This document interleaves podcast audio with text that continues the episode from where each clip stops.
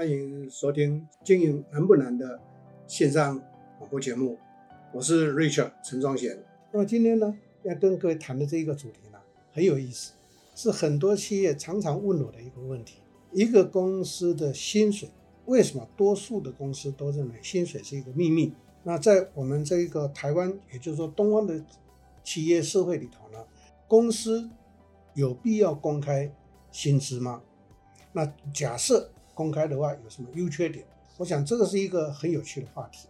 如果在二十年以前，这个不是话题，因为所有企业都是秘密，也没什么大家好争议。可是渐渐渐渐的，科技的发展，因为资讯的公开，因为年轻世代的崛起，所以到底在企业体里面，薪资是不是秘密，变成是一个大家都会来讨论的一个。那今天针对这个内容呢，我想有几个关键点跟大家做一个报告。呃，首先我要跟大家来强调说明的是，如果从一个企业的制度，从一个企业的经营的角度来看，以及从学理的观点来看，薪资绝对是可以公开的。理由很简单，因为任何的大中小微企业，非常重要的一个公司的制度，就是公司的人力资源的制度。在人力资源制度里头呢，从选材、用材、育才、评材到留才的五个阶段里头呢，在第二个阶段的用材，就是要要规定公司的勤假的制度，规定公司的这个差旅的制度，公司规定公司的薪奖的制度，规定公司的升迁的制度等等。那所谓的薪奖制度分成了两个部分来谈，一个是一个企业的薪资制度，一个是一个企业的。这一个奖励制度，那奖励制度多半都被称为叫福利制度，其实它是有差别的，因为奖励制度跟福利制度是不一样，奖励制度是属于 incentive 的部分，福利制度是属于是属于比较属于呢 welfare 的部分。那 incentive 的意思就是用在大家比较熟悉的，应该就是我们的奖金、我们的绩效奖金、我们的节庆奖金、我们的年终奖金，这个就是奖金制度。那什么是福利制度？福利制度的意思就是说，公司有没有办旅游的活动？公司有没有办这个聚会的活动？公司有没有给员工一些呃福利品啊等等的这一些？那就是一个福利的制度。我在这边先举几个例子给各位参考。比如说，以我们联圣来讲，那我们每个月都有一个公司日，那公司日就是让员工自己去规划安排什么样的活动啊。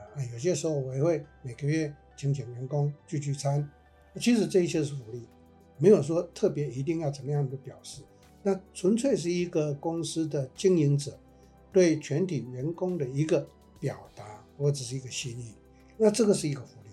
再举一个例子来讲，比如说在一九七零年代，我在正旦集团工作的时候，那个时候我是公司的这个秘书室的经理，主管人事、法务、稽核、企划，还管关系企业，所以老板就给了我一个。任务什么样的任务呢？他说：“这个逢年过节呢，公司应该要送送福利品啊，陈经理你就去规划。”所以，我就是规划了非常非常多，在那个年代所谓的福利品，包括牙刷、牙膏、毛巾、碗盘等等的这一些东西，日常用品。为什么？各位要理解，一九七零年代那个时候的台湾不像现在这么的富庶，不像现在这么的啊不错，所以呢。拿到碗盘，大家都非常的高兴，不怕各位这个来笑笑我的话，那就是什么？我在家里还有正当的碗跟盘。OK，这就是福利制度啊。再来呢，有些公司可能在薪奖的地方，那薪资制度是一个关键。等一下我会专题来谈薪资制度。我先讲奖励制度，这个 incentive 可能就会包括到什么？大家熟悉的业务奖金呐，绩效奖金呐。其实最重要就是年终奖金跟节庆奖金。那再比如说以联圣为例子来讲的话，端午、中秋跟年终三节一定会有奖金啊。这个奖金的多寡就不是大家都起落点平等，而是根据绩效表现的成绩来决定奖金的多寡。我相信这一点在座各位都非常清楚。每个公司都有每个公司的这个制度或者是一些规范，导致我们今天的话题要来谈的是薪资。在学理上，在制度上，任何公司都应该把薪资制度制定清楚。那薪资制度分成两大部分，一个比较传统的用在制造业，那就是所谓的啊职等职级制。职等职级的意思就是说，公司的每一种啊工作的职位或者每一个阶层都会涵盖几等，那每一等都会有二十级啊，在职等职级里头呢，就有什么？就有这一个薪点。那星点数的意思就是说，某一等某一级，比如说一等一级，假设是五百点。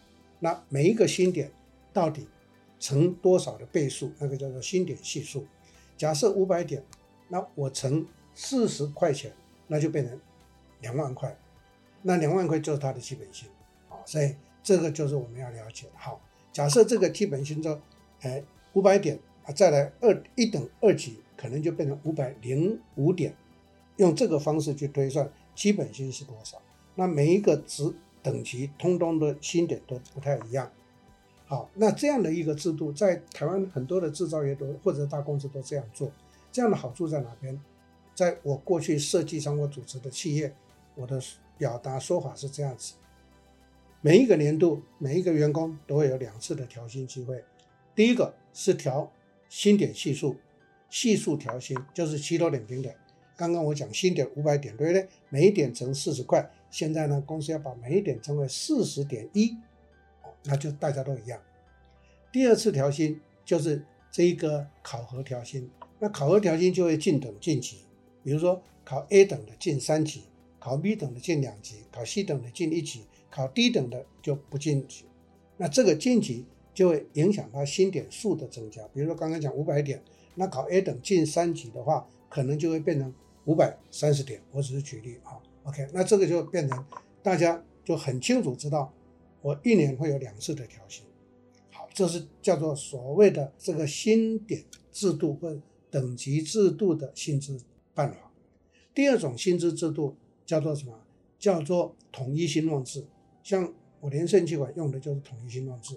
统一薪俸制的意思就是说，没有什么等级了，进来就是多少钱啊，大家就是拿这个钱。那这个钱呢，就没有什么涵盖拆解的很多的名目，在很多台湾的企业，薪资都是多名目薪资制。多名目薪资制的意思说，本薪加上加给，加上津贴，加上加班费，加上奖金等等一堆的名目，加起来变成他的薪资总数。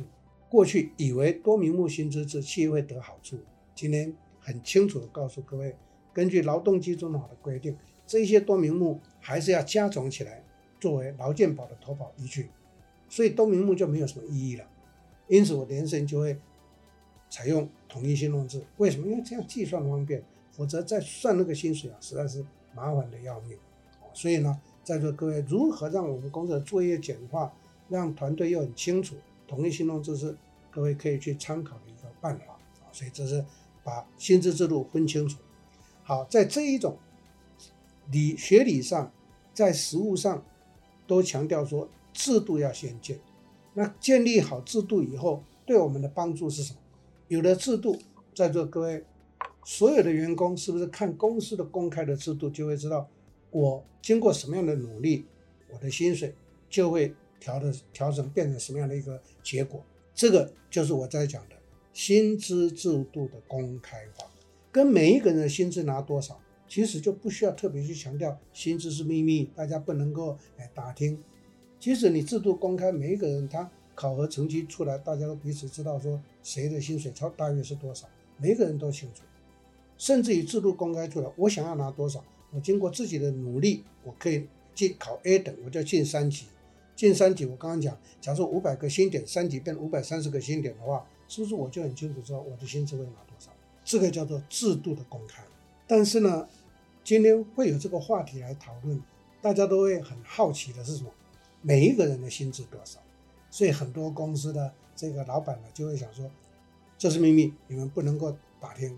坦白告诉各位，这是我非常反对的一个观念，或者是一个啊文化，或者是一个规范。为什么反对？因为说句实话，人呢都是好奇的动物，你不特别去讲秘密，他还不觉得什么；你特别讲秘密，他一定会。他大家一定会想说，这其中必有诈，为什么要特别强调秘密？所以就开始打听了。我在课程上常常会在这个话题上常常会告诉所有的学员，跟一些企业的老板跟主管强调一个重点：不要把薪资当秘密，不要把成本当秘密。然后就有学员问说：“为什么？”因为我们公司就是这样啊。我说：“对，我今天会跟大家来强调，不要把它一切都当成秘密的原因是，因为秘密会引发好奇。在座各位老板跟各位主管，您清不清楚，你的团队成员下班之后是会聚会的？我常常在课堂上开玩笑讲。”那个聚会啊，就是假设去吃热炒，热炒一吃嘛，酒一喝嘛，兴致就来了，哎，彼此就会聊天，然后就开始来谈五四三。那这五四三呢，说句实话，常常是以批评公司为乐啦，哎，批评公司的老板或主管或某些同仁呐、啊，哎，这是一个基本话题。接着第三种话题就是什么？谈待遇，谈成本。那万一有一个人说，哎。薪资是多少？比方说秘密不能讲。他说不要来这一套，来，我薪资条给你看。那看到你也要告诉我。在座各位老板、各位主管，当这个动作一做下去的时候，薪资还是秘密吗？不是秘密。所以呢，呃，我可以理解为什么很多企业都会把薪资跟成本当成秘密，是因为很多薪资是老板决定的，所以。老板就会有他个人的主观偏好、个人的主观印象来决定，但是他又他很怕这种主观的偏好或印象会怎么样，会造成偏颇，所以他就下令全都是秘密。所以呢，在今天这个话题上，我要跟各位做这么一个说明，让大家了解，实际上在我们社会的习性是什么。现在习性知道了，接着就来谈一下，那如果我们把薪资公开出来，那会有些什么优点？会有些什么缺点？好，优点会很多，因为你薪资制度公开，大家从一致那个制度办法里面去看，那我要怎么努力，我可以拿得比较好，我可以拿得比较高，是不是决定权在他身上，而不是决定权决定权在上级的老板身上？我永远处于 unknown 的状态，无知的状态。那传统一点的话，就会去奉承。可是，在座各位，现在的年轻世代是不会奉承的。所以，为什么最近这十年，年轻世代在企业的异动率会很高？最重要关键，是因为他有非常大的自主意识。所以呢，薪资其实只是一小部分。他可能那个企业的文化，他觉得不好，他就要换。第三个。现在的年轻人更有一种所谓的浅碟式的台湾话讲“问导游”的心态。我在这边待个六个月、一年，再转换一个工作，我永远在尝鲜。当然，这个对或不对，我们等一下可以再来评论。可是，这就是正常的社会上新时代的基本心态。所以在这种情形之下，你把薪资当成秘密的话，就没有什么意义。你公开，反而他就觉得说，嗯，这个公司它是。合理的，它是有制度的，反而会产生他愿意留下来的那个意愿。在这样的意愿之下，会降低员工的异动率。这个我在这么多年来辅导企业就很清楚的看到这种例子。有些企业就真的会有原来的老板会会有这些的疑虑，他跟我提出来讨论之后，我就跟他建议，刚刚我跟大家报告的那一种制度的产生的效益是什么？诶。这些公司倒下去之后呢，很有趣啊，他们的异动率马上就明显的下降。那个老板就说：“哇，这真真的很灵验呢。”我说：“这不是灵验，这叫做什么？上班族的心态。”好，那缺点是些什么？跟各位报告，薪资公开之后其实不是缺点，但是它可能会被解读为是缺点，代表什么意思？代表的是说，因为制度公开了，我常常强调一件事情。制度跟绩效是一面照妖镜。当不愿意配合制度的人，他就开始批判制度，他觉得说制度是在约束我，制度是在卡我。其实那是一个负面的一个表达。所以把薪资制度公开，或者是个人的薪资公开，它产生的缺点是，没有贡献、没有表现的人，他就开始会反弹。那反弹呢，很可能就是一颗老鼠屎会坏了一锅粥，这是缺点，确实会有这些现象，没有错。不过话说回来，我们可以看到，不要讲到国外，讲台湾就好。台湾台面上很多的中大型企业，他们采行制度公开之后，在座各位，外头大家会去批判这些大型企业很多吗？不会的，反而是那些没有制度的公司比较容易在网络上变成话题去讨论。我举一个简单例子来讲，请问在座各位老板、各位主管，你在网络上或者在报道上有看到非常多有关？对于台积电、对于联电的、对于联发科的批判吗？没有。请问在座各位，你有看到有很多人对于台塑集团的薪资制度有批判吗？没有。为什么？因为他们都是制度公开的。所以呢，你要拿多少，你自己来拼。那这个就是我要鼓励跟倡导，因为从这样的一个今天的这个话题来看的话，我做一个简单的归纳。公司的薪资绝对是要制度化，制度化一定是公开，因为制度本来就是公开的，制度一定要公开。第二件事情，公司一定要跟所有的员工说清楚、讲明白。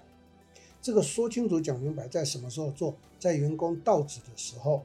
呃，我在上这一个人力资源系列课程的时候，就有一个时段专门在讲这个，叫做职前教育。任何新进员工进到企业来，企业一定要对新进的同仁做职前教育。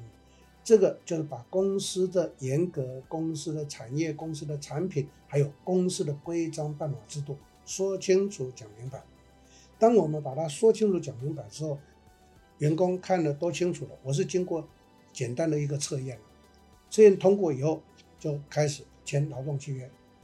劳动契约我把它哎转到名词，叫做任职同意书。所以，任何新进的员工在 on board 之前，全部都知道公司所有的规章制度办法，所以他很清楚知道薪资制度是什么。我进来，我被核心多少，在薪资制度里面，我现在是归几等几级，或者是在哪一个层级，他很清楚。顺便跟各位补充报告一下，所以在我过往主持的企业，因为我推了这个公开的制度，再来我把训练制度加进来。很有趣的一个现象，我们的员工参与训练的意愿就突然变得很高。才各位猜猜看为什么？因为他参与训练之后，他就会累积他的绩效成绩，对于他的薪资的升迁调整就会有帮助。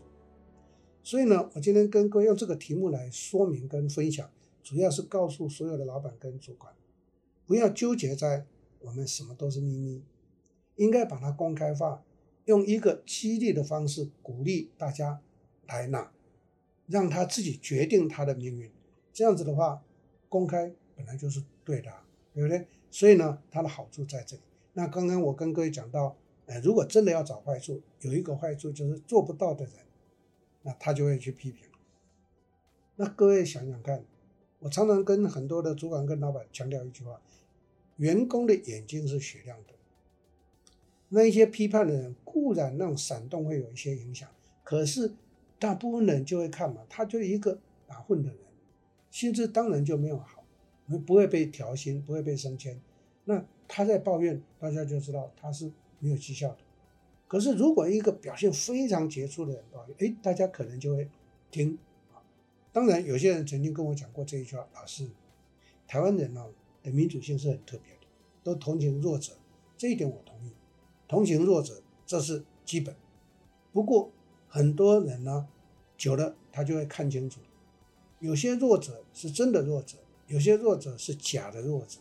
所以经过制度曝光的时候，我刚刚讲照妖镜一照下去，大家都心知肚明了嘛。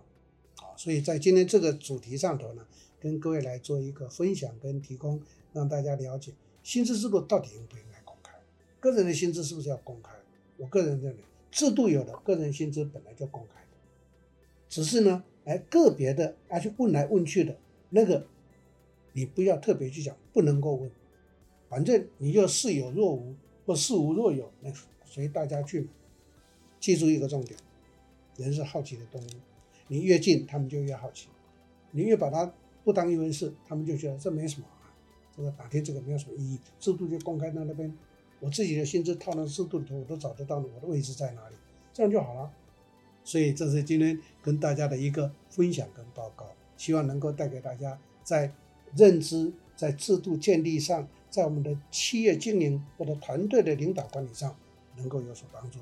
谢谢大家，也请在座各位继续收看我们其他的 Podcast 的所有的节目。谢谢，感谢正直集团的赞助，让我们节目能够顺利的播出。